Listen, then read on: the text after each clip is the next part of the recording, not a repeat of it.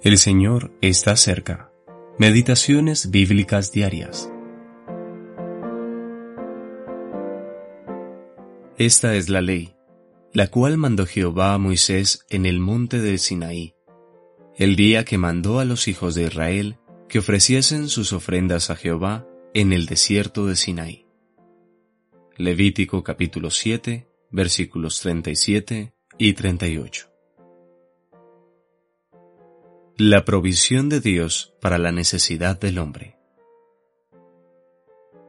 En el libro de Levítico veremos mayormente lo que bien podemos llamar la provisión de Dios para la necesidad del hombre. Un sacrificio, un sacerdote y un lugar de adoración. Estas cosas son esencialmente necesarias para acercarse a Dios, como lo demuestra abundantemente este libro. Todo fue diseñado y designado por Dios y establecido por su ley. Nada fue dejado a la débil imaginación humana o a su prudente improvisación.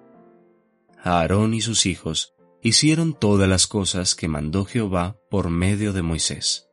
Levítico capítulo 8 versículo 36 y capítulo 9 versículos 6 y 7.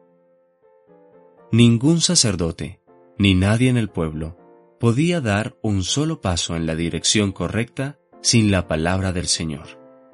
Y sigue siendo así. No hay ni un solo rayo de luz en este mundo entenebrecido, salvo el que emana de las santas escrituras. Lámpara es a mis pies tu palabra, y lumbrera a mi camino. Salmo 119, versículo 105.